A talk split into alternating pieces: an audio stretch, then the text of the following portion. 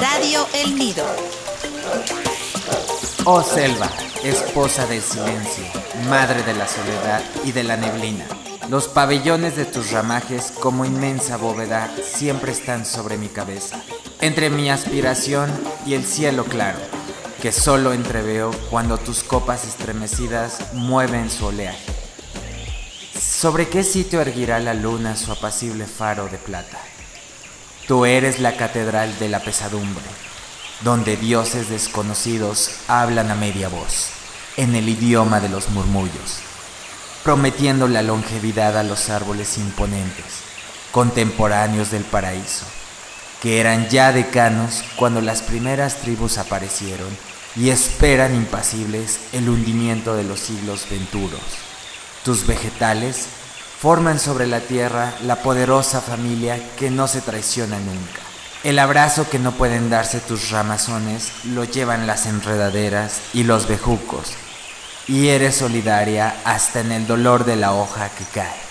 Tus multisonas voces forman un solo eco al llorar por los troncos que se desploman.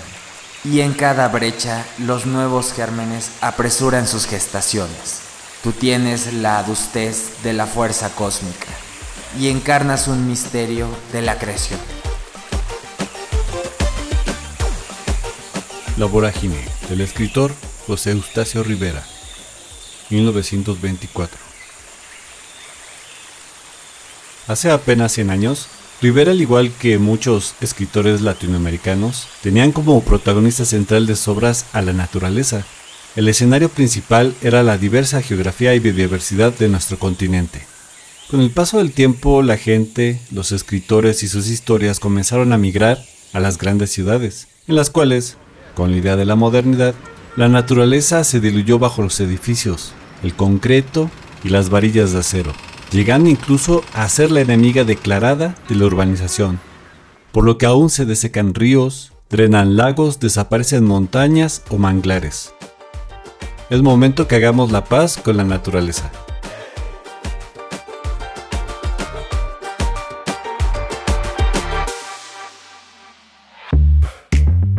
La educación para el desarrollo sostenible proporciona a los educandos de todas las edades los conocimientos, las competencias, las actitudes y los valores necesarios para superar los desafíos mundiales interrelacionados a los que debemos hacer frente, fundamentalmente el cambio climático, la degradación medioambiental, la pérdida de biodiversidad, la pobreza y las desigualdades. El aprendizaje debe preparar a los estudiantes y educandos de todas las edades para encontrar soluciones a los desafíos de hoy y de mañana.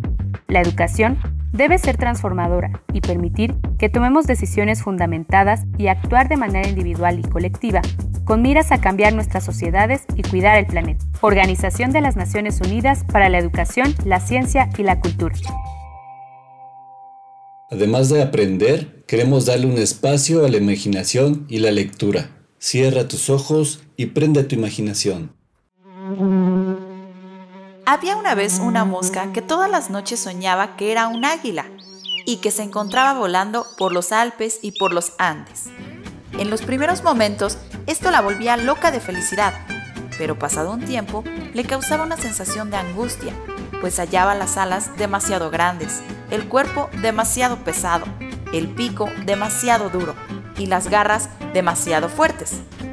Bueno, que todo ese gran aparato le impedía posarse a gusto sobre los ricos pasteles o sobre las inmundicias humanas, así como sufrir a conciencia dándose topes contra los vidrios de su cuarto.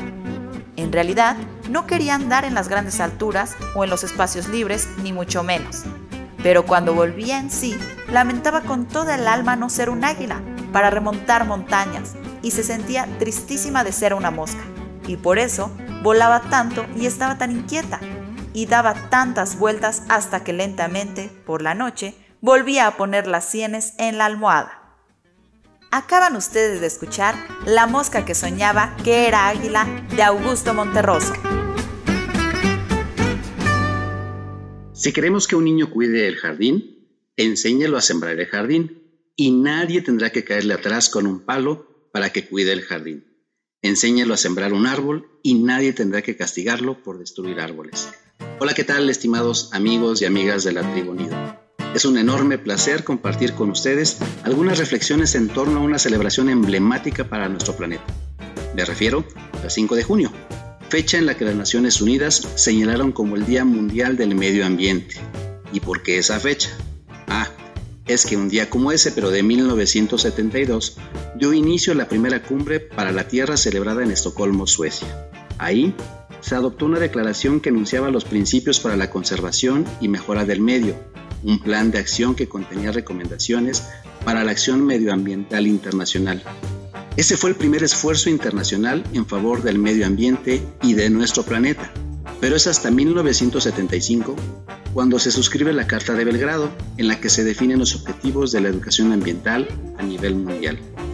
Ahí se concibe la educación ambiental como una herramienta que deberá contribuir a la formación de una nueva ética universal que reconozca las relaciones del hombre con el hombre y con la naturaleza.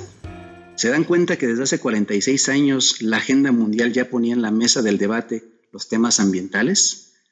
Los objetivos de esta carta puedo resumirlos en uno, ayudar a adquirir mayor sensibilidad y conciencia sobre el cuidado del medio ambiente, creando soluciones viables para el mantenimiento óptimo del mismo. Dos, ayudar a adquirir una comprensión básica del medio ambiente en su totalidad, de los problemas conexos y de la presencia y función de la humanidad en él. Y tres, ayudar a adquirir valores sociales y un profundo interés por el medio ambiente. ¿Se dan cuenta que no es un tema nuevo o de moda? Repito, 46 años. No quiero hablar de responsables o culpables. Quiero hablar de corresponsabilidades más allá de que las autoridades locales, nacionales o internacionales responsables del diseño e implementación de políticas públicas hagan o no su trabajo, yo, Pedro Rojas, soy tan responsable como ellos, ya que si hago un análisis serio de cómo mis acciones y hábitos personales impactan o han impactado el medio ambiente, me daré cuenta que he contribuido significativamente a esta crisis climática. ¿Pero qué creen? Estoy a tiempo de revertir y mitigar los efectos negativos del cambio climático. Debo cambiar hábitos que dañan a nuestro planeta, como por ejemplo las cosas que utilizo y desecho indiscriminadamente. Debo ser consciente de lo que hago y de lo que compro. Para finalizar esta reflexión los invito a conocer los 17 Objetivos de Desarrollo Sostenible, en este caso en particular el ODS número 12, producción y consumo responsable. Este objetivo es uno de mis favoritos, ya que muchas de las metas se pueden lograr desde el ámbito personal. Cuidemos juntos nuestro planeta.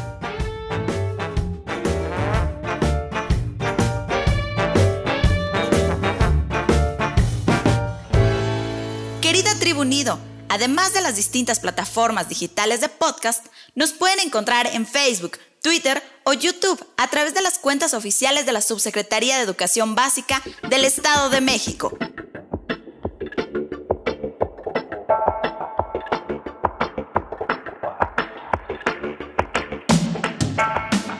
Es un placer tenerlos nuevamente en Radio El Nido y llegar hasta sus oídos y conciencias. Reimagina, recupera, restaura. Es la propuesta para el 2021 por parte de la Organización de las Naciones Unidas.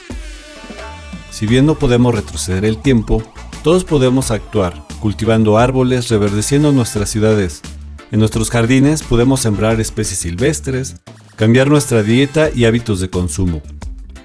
Las pequeñas acciones que podamos realizar ayudarán a proteger y reparar lo que ha sido dañado.